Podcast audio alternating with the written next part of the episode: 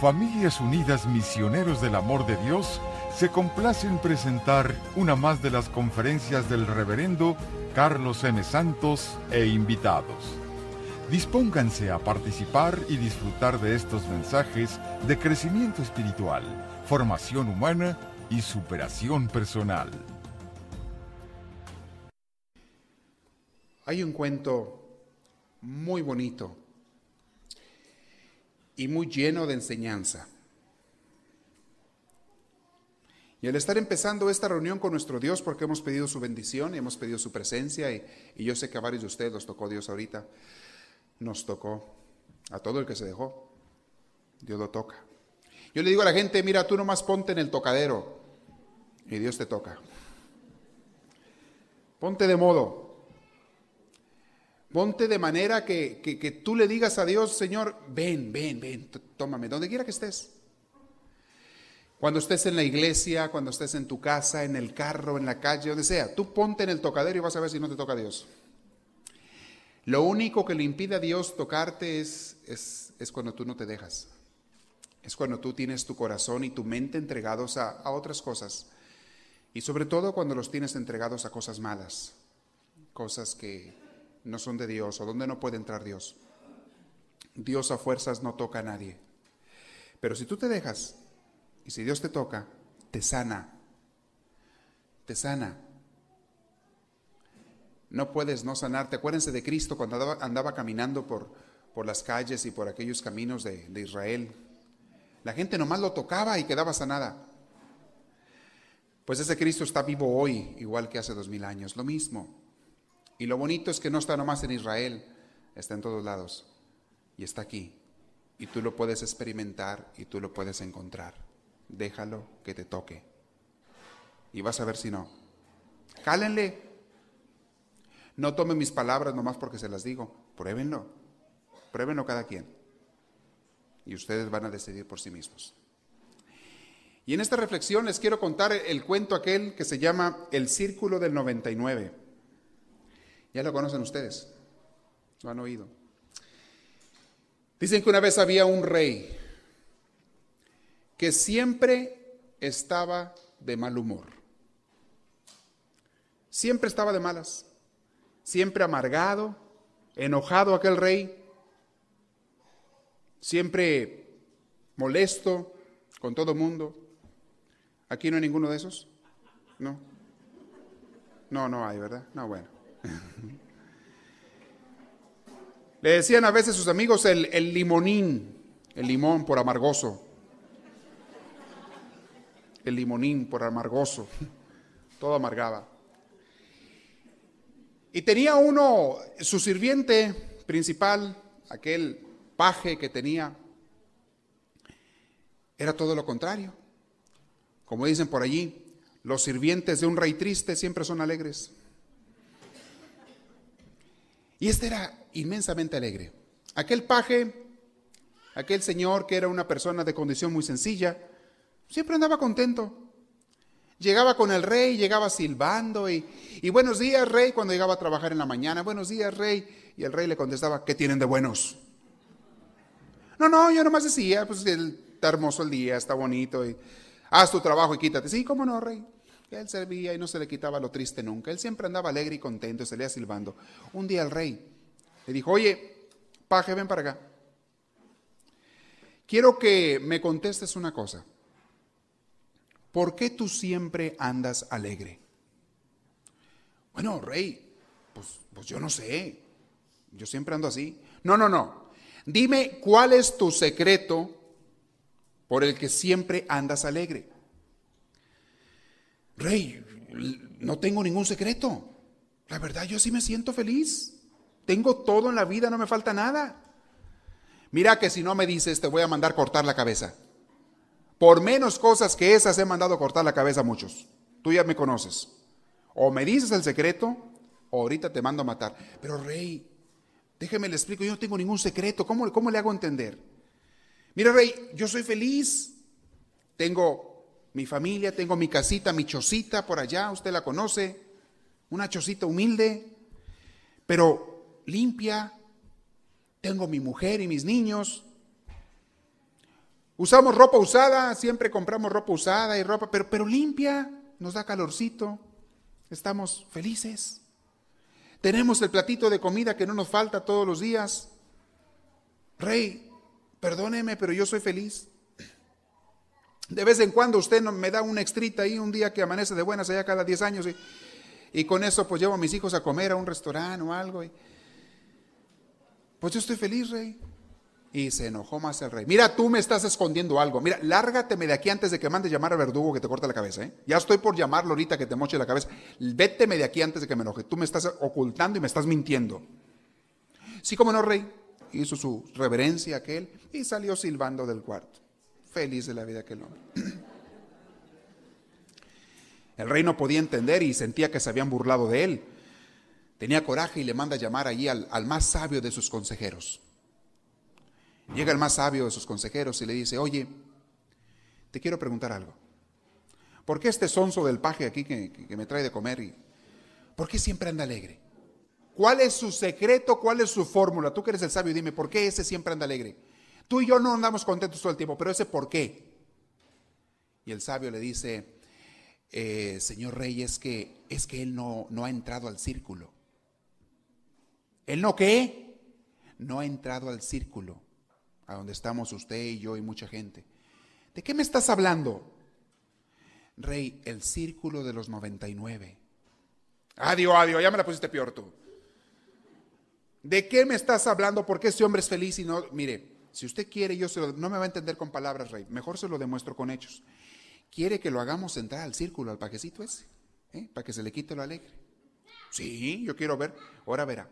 ¿Está dispuesto usted, Rey, a perder a, uno de sus buenos pajes que, que le sirve muy bien, sí estoy dispuesto, dice el rey, con tal de aprender dónde está la fórmula, yo estoy dispuesto. Bueno, usted va a hacer lo que yo le diga, rey, nada más. No me contradiga, porque ya sabe que yo soy el sabio. ¿Está dispuesto? Estoy dispuesto, dice el rey. Muy bien. Vaya y júnteme ahorita, dice, en una bolsita, en un saco, eche 99 monedas de oro, de esas que que nadie la gente tiene ni las conoce, que nomás los reyes tienen y la gente muy, muy rica. Eche en una bolsita 99 monedas de oro. Ni una más, ni una menos. bueno, el rey tenía cofres y tesoros y pues para él no era mucho eso. Le echó 99 monedas de oro y, y les trajo ahora, va a ver, a la tarde vamos a ir a la casa de este hombre. En la tarde terminó de trabajar, se fue aquel hombre a su casa a descansar con su familia estaba cenando muy rico con su familia, tenían una velita por allí en la mesa, la mujer le hizo muy rico de comer, los niños también, se fueron a acostar y el Señor se quedó por allí muy feliz disfrutando lo último de la comida en su mesa y llegan en sigilo en la noche el rey y el sabio con la bolsa y, la, y le pegaron una nota y que escrita, este es un regalo para ti. Simplemente porque te quiero mucho, toma este regalo, gracias. Y le dejan la bolsa de, monedas afuera de su puerta, le tocan en la puerta y corren y se esconden. El rey y el sabio. Sale aquel hombre con su velita por ahí, no ve a nadie y voltea al suelo y ve la bolsa y, ah, caray, ¿qué es eso? Levanta aquella bolsa de cuero y, está muy pesada. Y, cuando la levanta, hace un ruidito así metálico de monedas y se le da un, así, se le da un vuelco el corazón, se estremece y, la agarra y la abraza la bolsa y, voltea para todos lados a ver si nadie lo estaba viendo o a ver si había alguien por ahí. No, no vio a nadie. Y se mete rápido y cierra la puerta. Y le mete 10 trancas por dentro de la puerta. Nunca le ponía trancas, pero esa noche le metió como 10 trancas. Un sillón y no sé qué tanto arrinconó contra la puerta. Qué volada. Y el rey y el sabio acá atrás de un matorral viendo todo. Ya ve, rey, sígame. Y se van en sigilo, allí de puntillas, y se asoman por la ventana a ver a aquel hombre. Aquel hombre rápido llega con su bolsa, no estaba ni su mujer ni sus niños, ve que, no estaban por allí. Y, bueno, qué bueno que no están aquí, que no se den cuenta. Y, ya se pone la vela ahí y, desparrama las monedas en la, en la mesa, sobre la mesa, y ¡ah! se queda. En su vida, jamás en su vida había visto ni una sola moneda. De repente ve todo aquel montón de monedas allí. Y la nota que decía, un regalo para ti, con su nombre. Óyeme, mejor no se la podían haber puesto. Estaba aquel hombre que no cabía. El corazón se le quería salir de la emoción. No hallaba si gritar, Si, correr a decirle a la mujer, no, no, no, pero qué esperanza, luego se lo va a querer gastar esta vieja. No, no, no, no. Aquí, déjame ver primero qué hago. No va a ser la mujer. Bueno, a los niños les digo, no, no, ahorita van a querer que les compre juguetes. No, no, no, no, no, pero déjame ver. Y, pone las mesas y está contando el dinero y metía sus manos entre las monedas y, y las dejaba caer entre los dedos y no podía él creer tanta belleza. Y el rey y el sabio nomás viendo todo por la ventana. Fíjese usted, rey. Entonces el hombre se sentó por allí, se le pasaban las horas viendo las monedas y, no se iba a dormir, no que se iba a ir a dormir. Y empezaba él a, este, empezó a contar las monedas. Y empezó a hacer montoncitos de 10. Hizo un montoncito de 10. Ay, qué bonito se ve. Y luego hizo otro montoncito de 10. Qué hermoso se ve. Y otro. Y ahí fue haciendo montoncitos. Hizo 9 de 10. Y luego hizo el último y, y, ya caray, no checaba. No estaba a la misma altura que los demás. A ver, a ver, a ver, yo creo que conté mal, déjame ver. Y empezó otra vez a contar. Diez y diez y diez y diez, no ven. Y el último le faltaba una moneda. Y abre la bolsa del costal, a ver si ve otra escondida por allí, se fija abajo de la mesa, abajo del, por todos lados, y, y aquel hombre pensaba en voz alta y dice, me falta una moneda.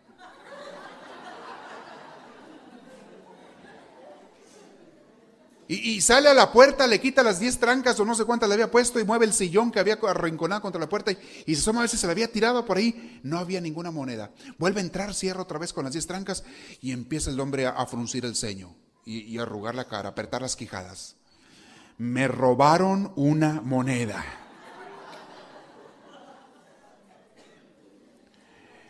No puede ser. 99 no es un número lógico. Tienen que haber sido 100. Alguien me robó una moneda. De seguro que quien me la mandó regalar, yo no sé quién me la mandó regalar, pero ha de haber enviado a algún sirviente y ese sinvergüenza ha de haber sido el ratero, se robó una moneda. Se empezó a poner de mal humor. Aquel hombre que jamás se ponía de mal humor, le puede poner de mal humor, enojado.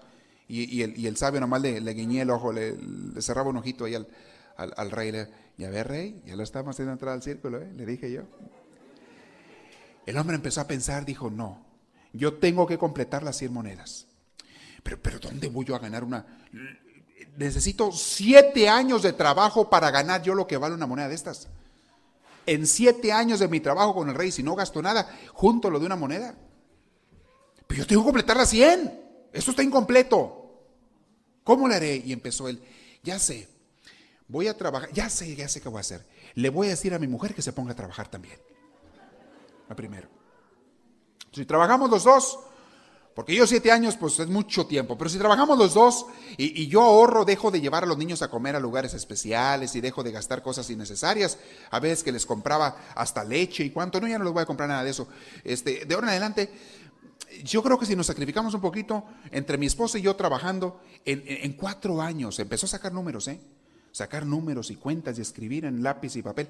En cuatro años completo la moneda de oro que me falta. Sí, eso voy a hacer. Es más, si yo agarro un trabajito extra en las tardes, después de que salga del castillo del rey, a lo mejor lo hacemos en tres años. En tres años completo la otra moneda. Voy a hacer la lucha, voy a trabajar duro. Y dicho y hecho. Al día siguiente empezó, metió a la mujer a trabajar y se puso a trabajar horas extras también. Y el pobre ni dormía. Tanto trabajo él, tanto trabajo ella.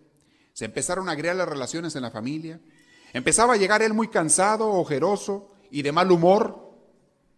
Le hablaba el rey y de mala cara él con el rey. Ya no llegaba silbando y cantando en las mañanas. Llegaba enojado, cansado, desvelado.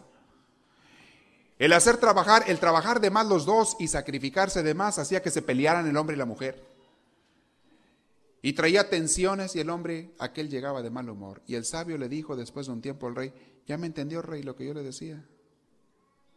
Ya lo hicimos entrar al círculo nuestro. Ahora sí, ya es como todos, ya es normal. ¿Está usted contento, rey? Dice, estoy contento el rey, dice, y estoy contento porque ya sé de dónde viene el problema, pero ya no me gusta su manera de trabajar. No me gusta que venga de malas y de mal genio. Así es que lo voy a correr. Y lo corrió lo corrió del trabajo. Este cuento nos tiene que hacer reflexionar mucho. Muchas veces estamos nosotros luchando y trabajando por esa otra moneda que no necesitamos, pero que creemos necesitar. ¿Qué es esa moneda de oro que tanto estás buscando? ¿Qué es? Yo no sé, cada quien sabe cuál es su moneda de oro que tanto está buscando. ¿Qué es? ¿De veras lo necesitas? ¿Qué prefieres, ser del círculo de los 99 o vivir como el hombre vivía sencillo? No le faltaba que comer, no eran ricos, al contrario, eran pobres, pero no le faltaba que comer y eran felices. ¿Cuál de las dos vidas prefieres? ¿Quieres mejor las 99 monedas de oro? ¿Cuál es tu moneda de oro? ¿Cuál es tu ambición? Aquello que crees tú necesitar tanto y que en realidad no necesitas. Si te pones a pensar, todo lo que nos hace falta es un lugar donde dormir, una comida para la familia, la ropa necesaria, esas son las cosas, las necesidades más esenciales y básicas. Y les digo una cosa, la mayoría de la gente tiene eso, gracias a Dios, pero no son felices. Ya entraron al círculo de los 99. Y estamos en una sociedad y un mundo que te está empujando a entrar, a que seas de la bola del montón, que seas de ese club, del círculo de los 99. ¿En cuál estás? Eso se los dejo de tarea. Mucha persona sufre, pero sufre amargamente y se deprime amargamente por estar buscando esa moneda para completar las 100. O las 10 o las que sean. Y esas monedas tú puedes identificarlas con cualquier posesión material que tú tienes, o cualquier ambición que tú tienes, o cosas que ya tienes. ¿Gozas lo que tienes ahorita? o estás sufriendo por lo que no tienes? ¿Te dejas llevar por la chusma, por la costumbre, por el consumismo, por lo que los demás dicen o lo que los demás tienen? ¿Quieres competir con la demás gente y tener una casa a nivel de ellos, un carro a nivel de ellos, una, una ropa a nivel de ellos? ¿O más bien eres feliz con lo que tienes? Haces tu trabajo cada día. Y si Dios quiere, y tú te esfuerzas también, pero dentro de lo normal, pues tendrás más, pero nunca con ambición y nunca con esa desesperación, sino más bien siempre alegre como era aquel paje antes de entrar al círculo. No solamente se destruyó él, sino toda su familia pasó a ser una familia de amargados. Igual que el rey, el rey tenía muchas riquezas, las que no se podían ni gastar pero también estaba anhelando cosas, ambicionando cosas, o más tesoros, o poderes, o tierras, o, regiones, o dominaciones, yo qué sé, también sufría. Si ustedes creen que los reyes por ser reyes son felices, se equivocan. A veces son más infelices. Y los pobres que entran en ese círculo se amolaron. Insisto lo que he dicho muchas veces, la vida es muy corta. ¿Cómo la quieres vivir? Les dejo eso de tarea, piensen. Yo no estoy diciendo que sea malo tener, yo no estoy diciendo que sea malo buscar tener más, siempre y cuando no se haga con ambición y se haga con servicio y se haga sin sacrificar a la familia y se haga por buscar el bien auténtico.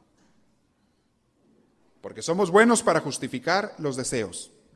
Yo quiero esto porque, y empezamos a dar una lista de razones, ¿por qué quiero obtener esa moneda número 100? Es que, y empezamos a hacer una lista de cosas, porque yo quiero y deseo tanto tener esa moneda 100.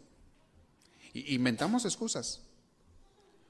He escuchado a hombres de familia que dicen que se matan trabajando, que trabajan de más, más de lo que necesitan, óigame bien, más de lo que necesitan, trabajan, se estresan, tienen su familia de sobra, pero se matan trabajando ellos. Y, la explicación que dan ellos, la excusa es, es que lo hago por mi familia. Y a la familia la tiene toda estresada, ¿eh? porque llega enojado, llega de mal humor, los tiene todos cansados, los tiene, nunca salen a pasearse, nunca conviven, nunca nada. La tiene la pobre familia matándola. Y lo hago por mi familia. Hay que revisar las intenciones. Yo no digo que esa persona sea persona mala, ¿no? Probablemente su corazón es una persona muy buena Pero obviamente tenemos que analizar si estamos bien o estamos mal. ¿Qué es lo que de veras tu familia necesita? ¿Dinero o felicidad? ¿Dinero o tranquilidad? ¿Dinero o paz? Cada quien vamos a reflexionar. ¿Cuál es esa moneda que estamos buscando? Quizá algunos de nosotros. Les estoy hablando, estamos meditando sobre los métodos terapéuticos para la depresión. Y estoy en el último, que es el, voy a empezar, ya les mencioné un poquito antes, el método espiritual. Ya comencé a hablar de ello. Quiero hacerles mención a una frase de Fray Luis de León, que vamos relacionada con el cuento este que estábamos viendo hace rato. Dice Fray Luis de León, una frase muy, muy hermosa, hace varios siglos escribió esta frase. Dichoso el humilde estado, o sea, la persona que está en un estado humilde, dichoso el humilde estado, el hombre que se retira lejos del mundo malvado y en el campo deleitoso a solas su vida pasa, ni envidiado ni envidioso.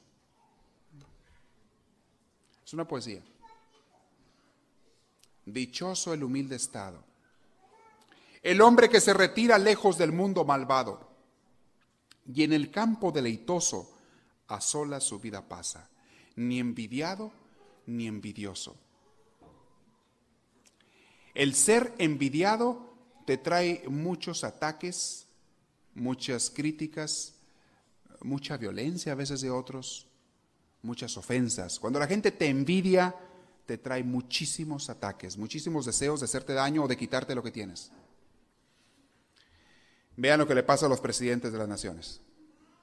Cuando no eran presidentes, ni quien los pelara, ni quien se acordara de ellos.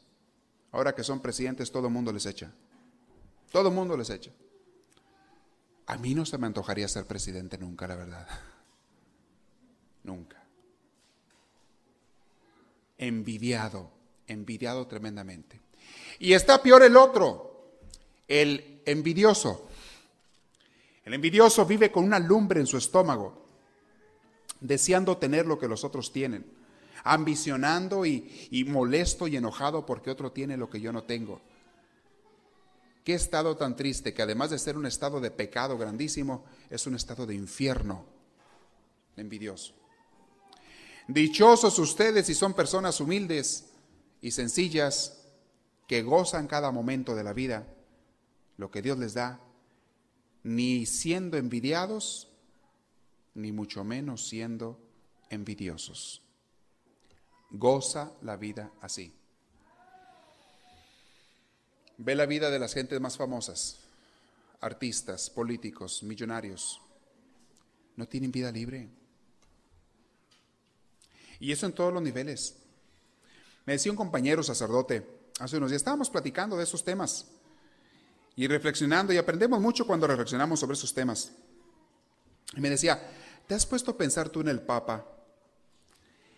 ¿Qué vida tan, tan aislada vive?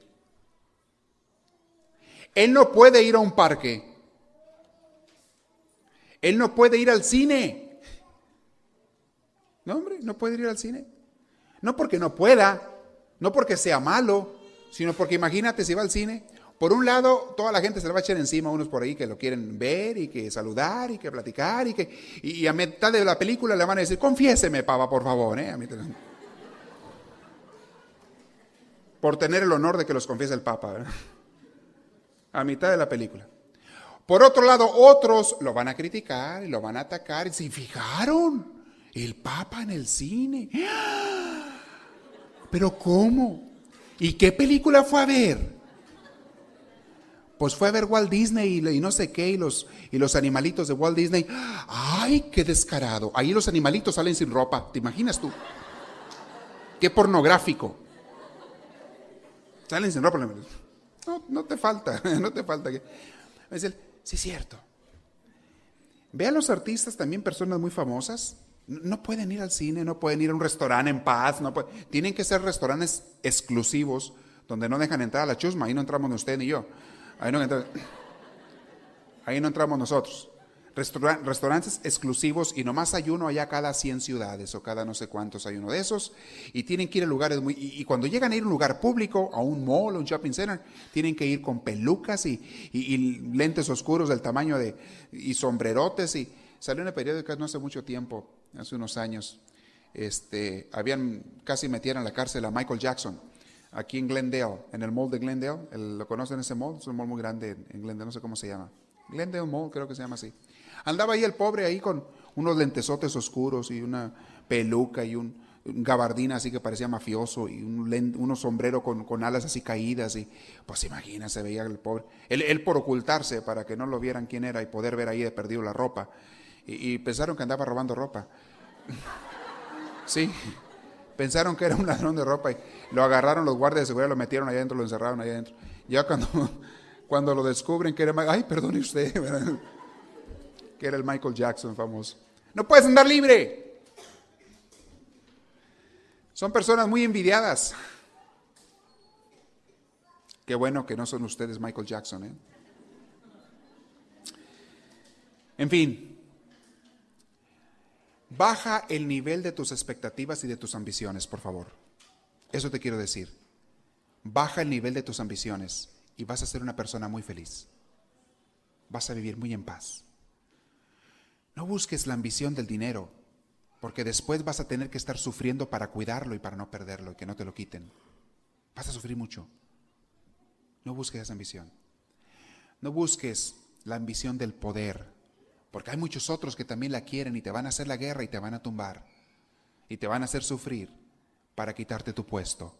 No busques eso y vive en paz. Disfruta cada día. Disfruta tu trabajo, que no hay nada más honrado que trabajo honesto. No hay nada más bonito que trabajar honradamente y honestamente. Qué cosa tan bonita. Disfruta tu familia, que no la vas a tener por muchos años.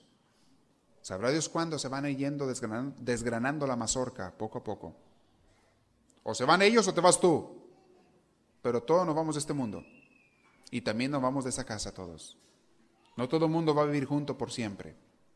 Disfruta tu familia. Disfruta tu pareja, que tiene muchos defectos, ya lo sé, tú también los tienes. No, pero él es peor que yo. Ah, así dicen todos. Así decimos todos porque no queremos ver los nuestros. Y a veces no queremos reconocer que somos causa, muchas veces, de los defectos del otro. Cada quien piense, analice. Pero disfruta tu pareja. Disfruta tus amigos, porque tampoco duran para siempre. Y tus amigos no son perfectos. Y precisamente porque son tus amigos y están muy cerquita de ti, te van a lastimar muchas veces. Si estuvieran lejos de ti no te lastimaban, pero como están, como son imperfectos, sus asperezas e imperfecciones te lastiman porque están muy cerquita de ti. Y tú también los lastimas a ellos. Perdónalos. Porque también necesitas su perdón. Y disfruta todo lo que Dios te da cada día. Y por sobre todas las cosas, disfruta a Dios. Por sobre todas las cosas. Disfruten a Dios. Mucha gente cree que su relación con Dios consiste en creer en Dios y que Dios me perdone un día los pecados y que Dios me lleve al cielo, tenga misericordia de mí. ¿Creen que eso es la relación con Dios? Fíjate que no, eso es muy simple, eso es, eso es casi nada. Es mucho más que eso. Tu relación con Dios debe de ser una relación de disfrutarlo tú a Él y Él a ti. Un amor, una amistad, una confianza que se disfruta. Ya quítate de una vez por todas de la cabeza esas ideas que a veces los humanos te han metido en la cabeza. Ideas de que Dios está viendo a ver qué mal haces para castigarte. Ya quítatelas, por favor.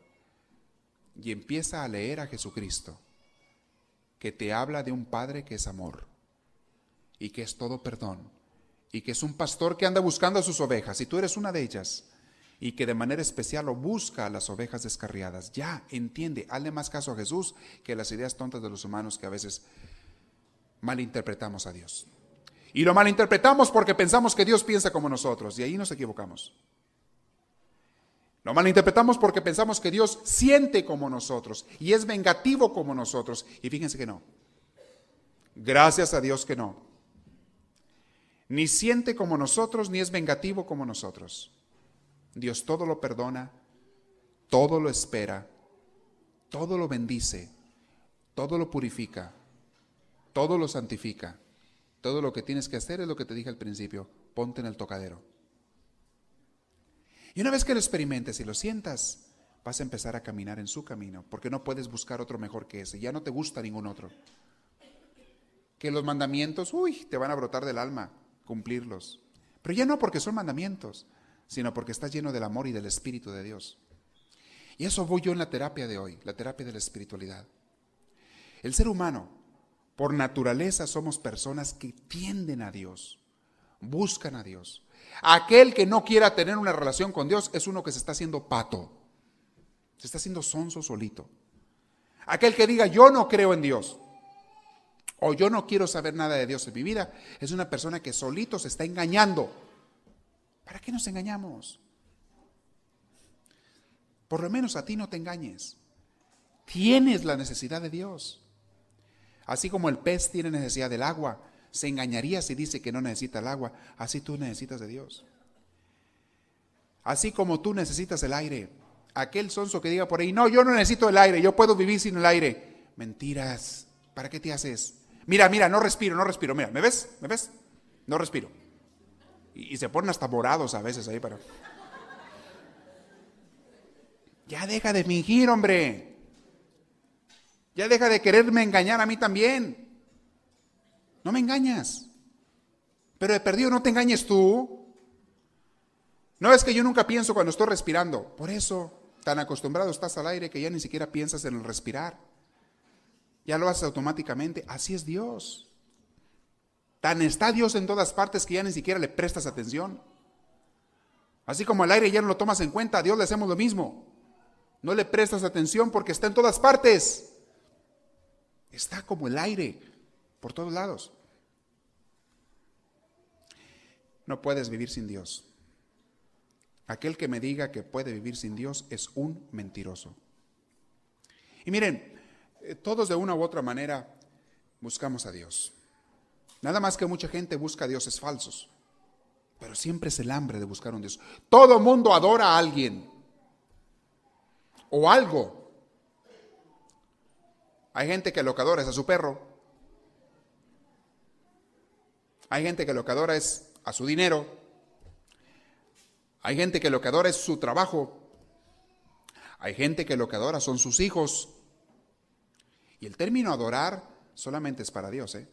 Adorar es nada más para Dios. A veces lo usamos de manera romántica en las canciones y todo, pero bueno, mientras sea de manera simbólica. Pero literalmente Literalmente, adorar debe de ser exclusivo para Dios. Es, lo que tú le reverencias, le, adoras a, a, Dios. Todo mundo adora algo o alguien. No me digan que no. Hay algunos que tienen varios dioses, politeístas. Adoran varios dioses. Pero todos acá tenemos la necesidad de Dios. No puedes engañarte. Bueno, si ya te diste cuenta que tienes esa necesidad, si ya te diste cuenta que es como el aire, que sin él te mueres, si ya te diste cuenta que lo necesitas, ¿por qué no te acercas a él? ¿Por qué no lo buscas ya de una vez por todas? ¿Por qué no lo dejas que te llene? ¿Saben por qué mucha gente le tiene miedo a Dios y no se acerca a Él? Porque confunden a Dios con religión. Y no es lo mismo. Confunden a Dios con ir a la iglesia. Y no es lo mismo. Claro que no es lo mismo. La religión y el ir a la iglesia son los medios, los instrumentos para llegar a Dios. Están muy bien. Está muy bien ese medio, ese instrumento para llegar a Dios, pero no son Dios. Que les quede claro eso. Son los medios. Y hay gente que ha tenido una mala experiencia de religión. Hay gente que ha visto malos ejemplos de religión. Y entonces automáticamente, como piensan que eso y Dios es lo mismo, le achacan esos males al pobrecito de Dios, que ni la debe ni la teme. ¿Sí me explico? Hay gente que tuvo una mala experiencia con un pastor. Otros tuvieron una mala experiencia con un sacerdote.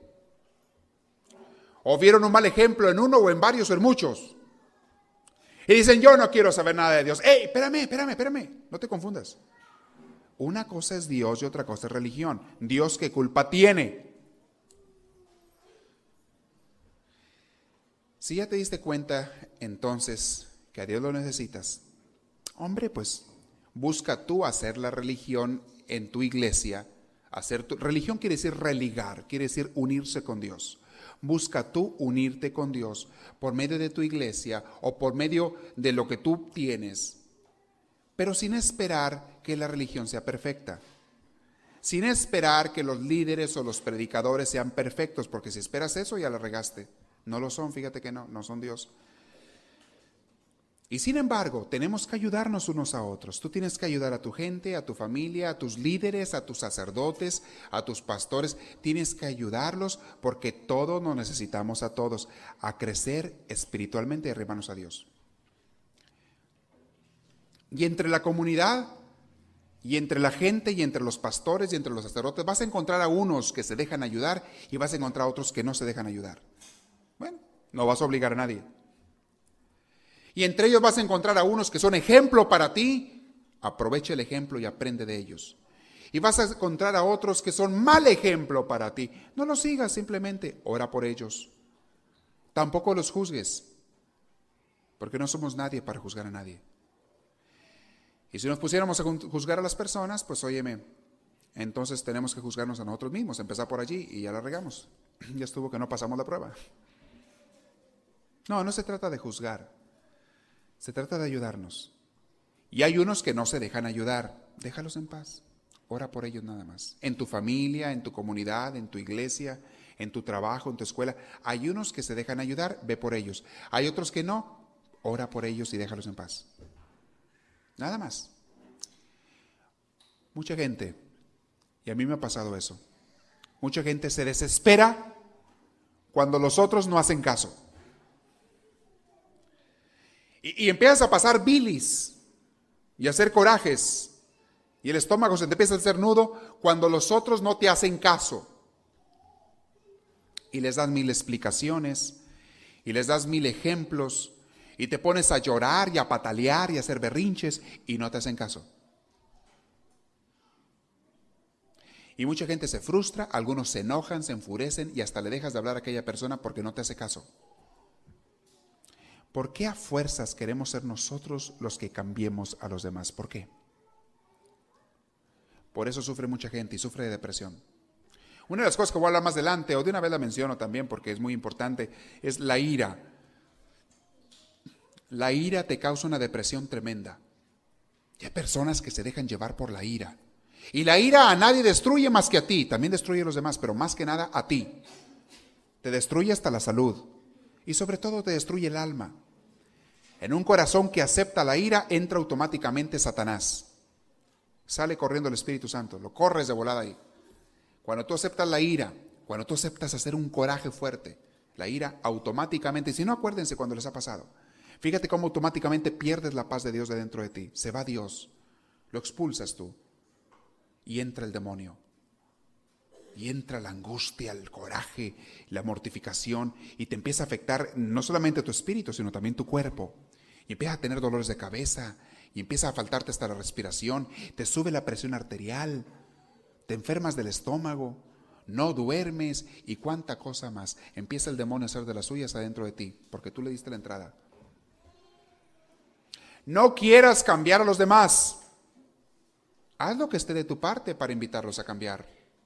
A veces cuando son tus hijos o está en tus manos, a veces tienes que poner disciplina también, sí, castiguitos o qué sé yo, también.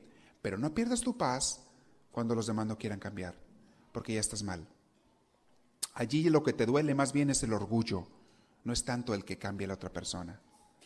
Allí lo que te está doliendo es el orgullo de que no te hagan caso. Eso es orgullo.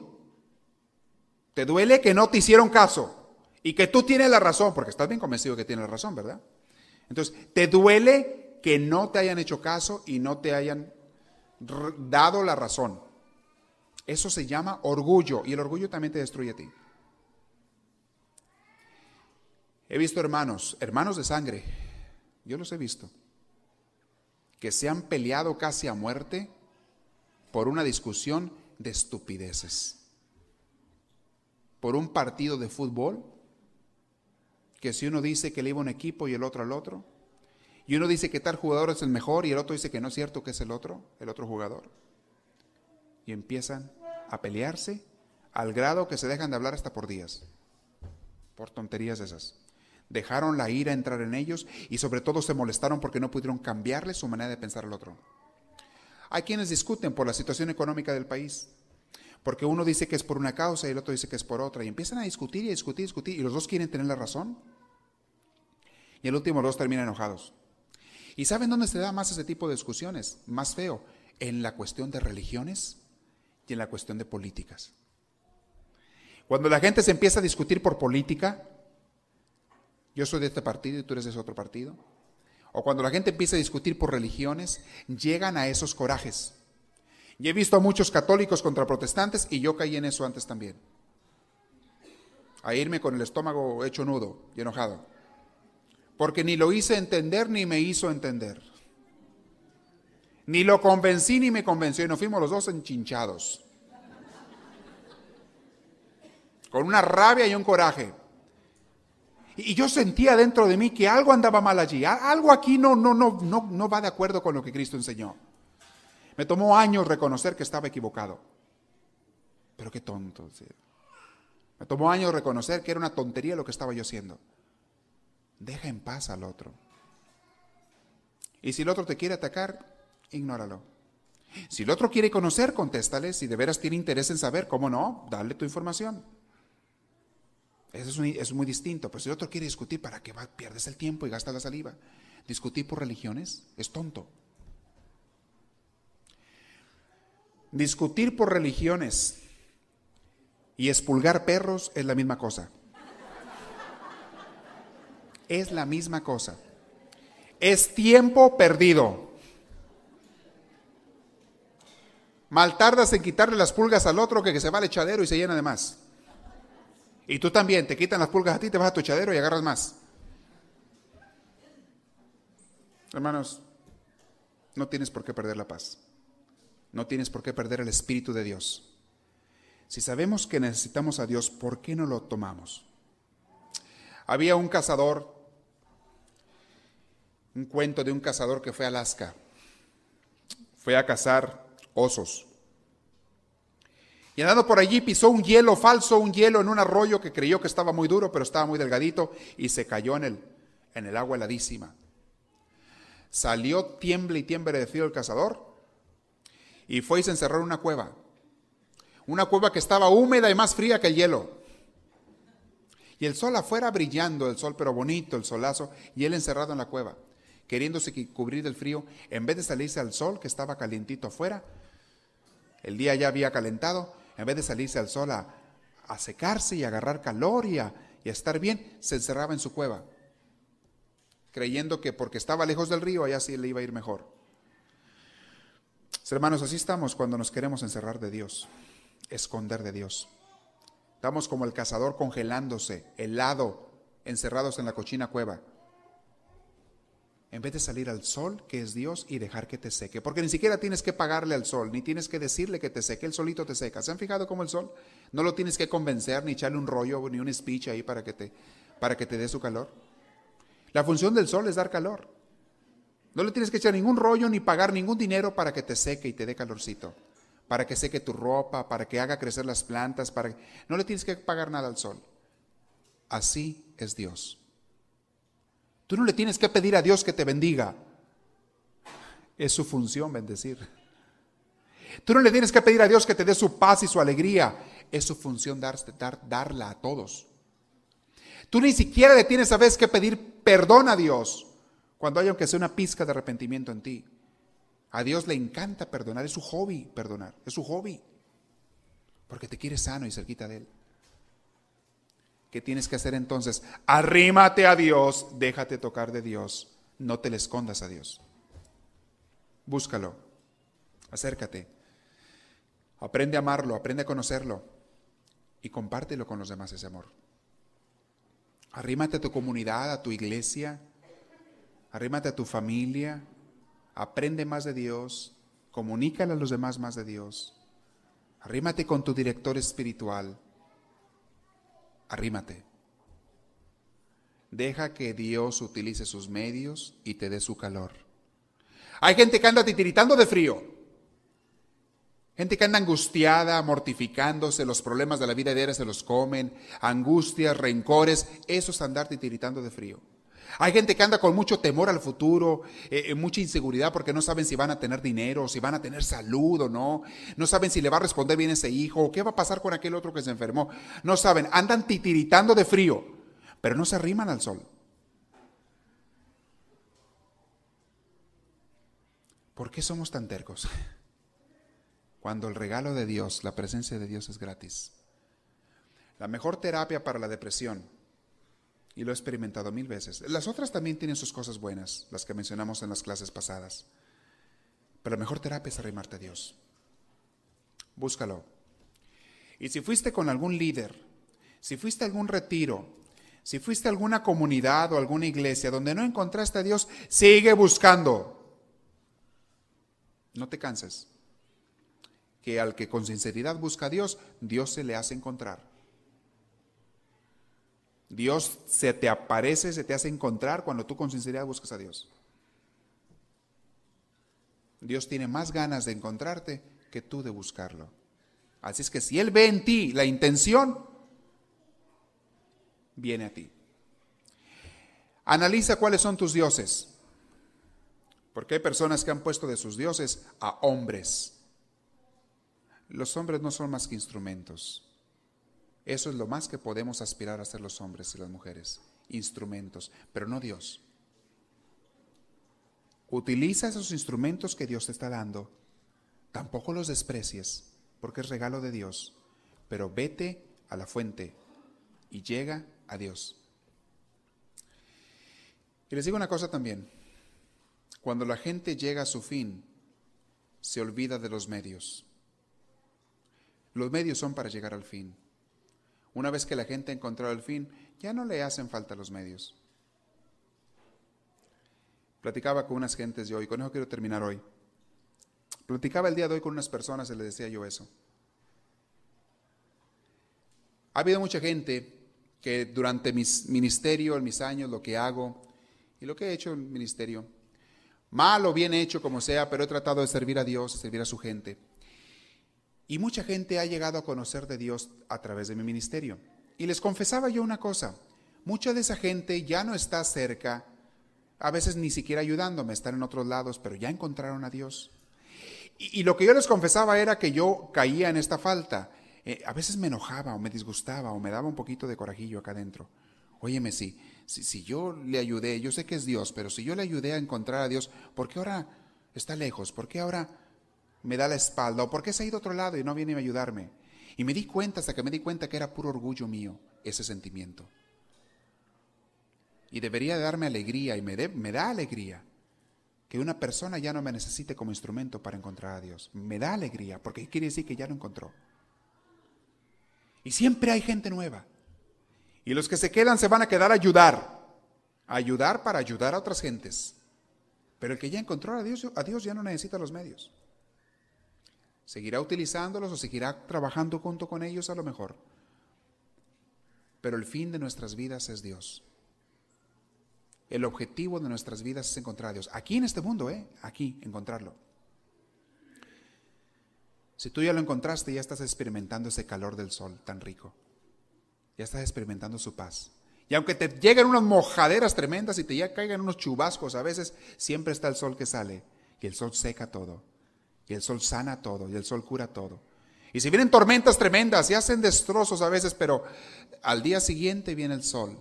Y el sol seca y hace florecer las semillas. Y el agua que dejó aquella tormenta va a servir de humedad para que broten las flores. Con la ayuda del sol, con el calor del sol. Para eso sirven los problemas y las tormentas. Para regarnos la tierra. Y después con el sol hacer que crezcan y broten las flores y las plantas. Dios es el fin, búscalo. Les cuento un cuento que está muy chistoso, por último.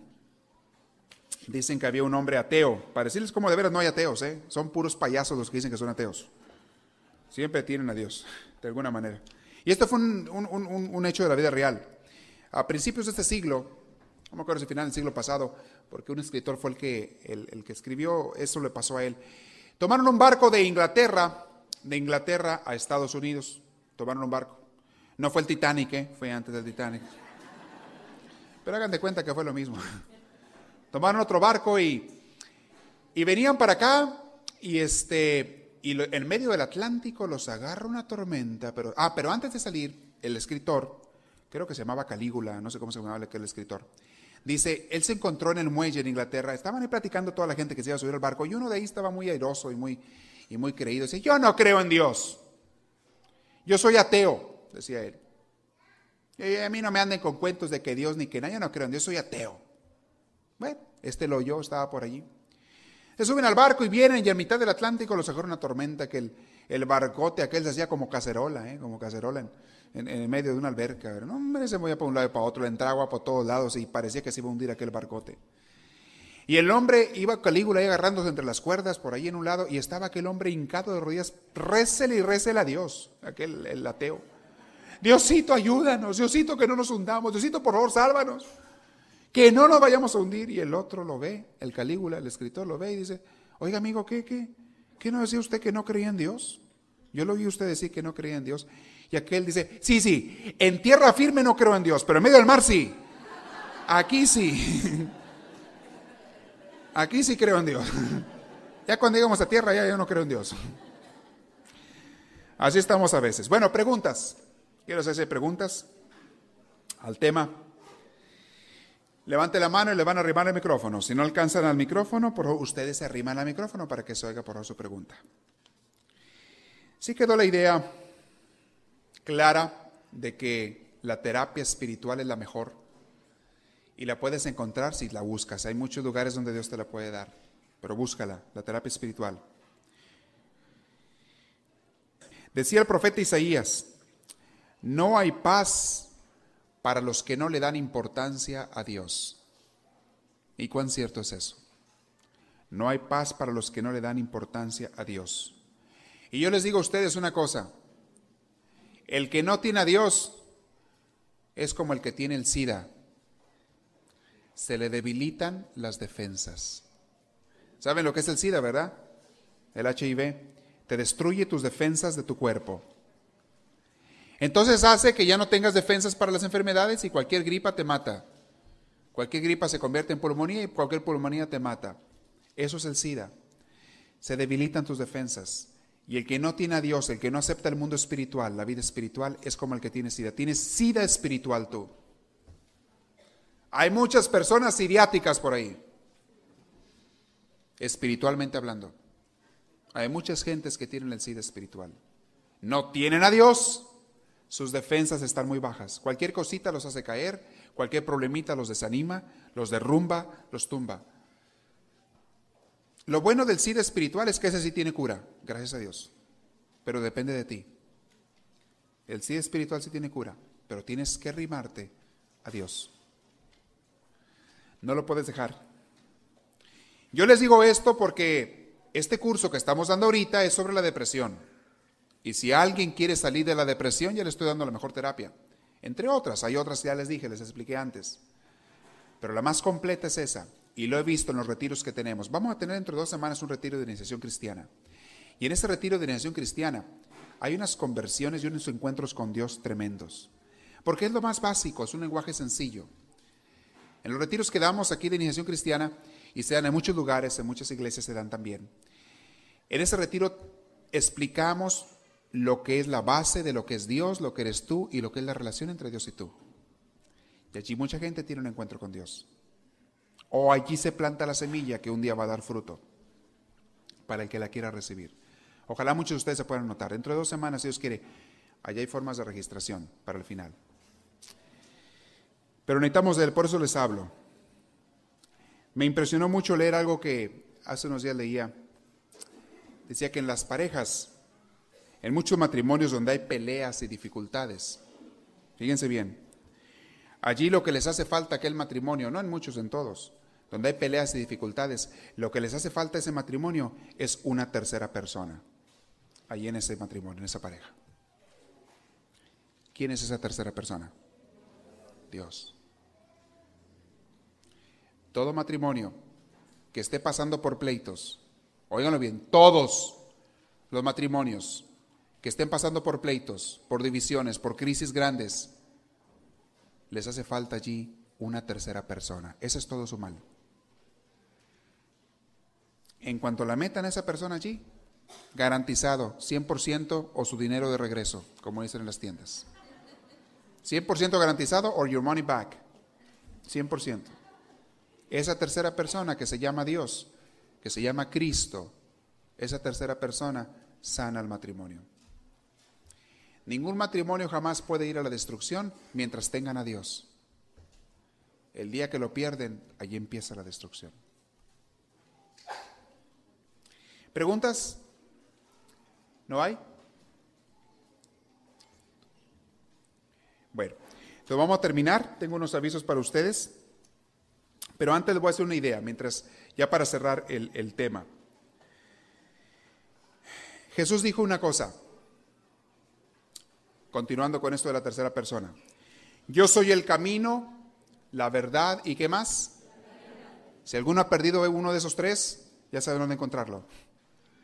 También dijo Jesús, yo soy la vid y ustedes son los sarmientos. O sea, yo soy el tronco, ustedes son las ramitas. Sin eso no hay nada. Sin mí no hace nada. Y dijo él, yo he venido a darles vida y vida en abundancia. Yo no vengo a que anden ahí medios muertos, medios vivos. Yo vengo a que tengan vida, que tengan alegría. Y dijo también, les digo esto para que estén alegres y que su alegría sea, ¿qué dijo? Plena. Que su alegría sea completa. Y les puedo seguir mencionando muchas frases de Cristo. Cristo vino a hacerte alegre. Voy a continuar con este próximo tema. Voy a hablar de este crecimiento espiritual, de esa necesidad que tenemos de Dios. Cristo vino para hacerte alegre.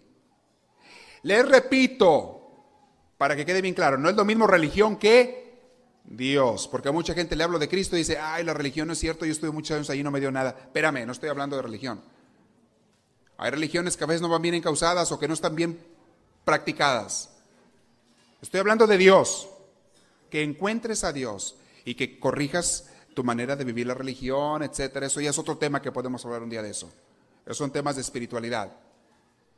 El cómo encontrar a Dios a través de la religión son temas ya aparte. Eso no va con el tema de depresión. Pero es un tema muy importante. Un día lo podemos tratar si ustedes quieren. Y quizá en las clases de los jueves, que es donde hablamos de espiritualidad, ahí hablamos más de ese punto. Pero yo te digo una cosa. Tú no puedes tener alegría completa si no tienes a Dios. Tú no puedes tener vida, tú no puedes tener luz, tú no puedes tener paz completa si no está Dios. Dios te hizo para Él y como dice San Agustín, no vas a tener felicidad completa y estarás totalmente satisfecho hasta que lo encuentres a Él. Les dejo tarea, piénsenlo. Y mediten esta noche también en el círculo del, círculo del ¿qué? Del 99. El círculo del 99. A ver si están ahí ustedes. ¿Alguno está por ahí en el círculo del 99? Bueno, no se vayan a quemar, no levanten mucho la mano. Cada quien sabe. Pero si alguien está, cuidado. Esperamos que esta reflexión les haya fortalecido en su progreso y crecimiento, tanto humano como espiritual. Para pedidos de CDs o más información, escríbanos a los Estados Unidos al PO Box 1000, Anaheim, California. Código postal 92815. Que Dios les bendiga y les conceda una vida llena de su gracia, su espíritu, su gozo y su paz.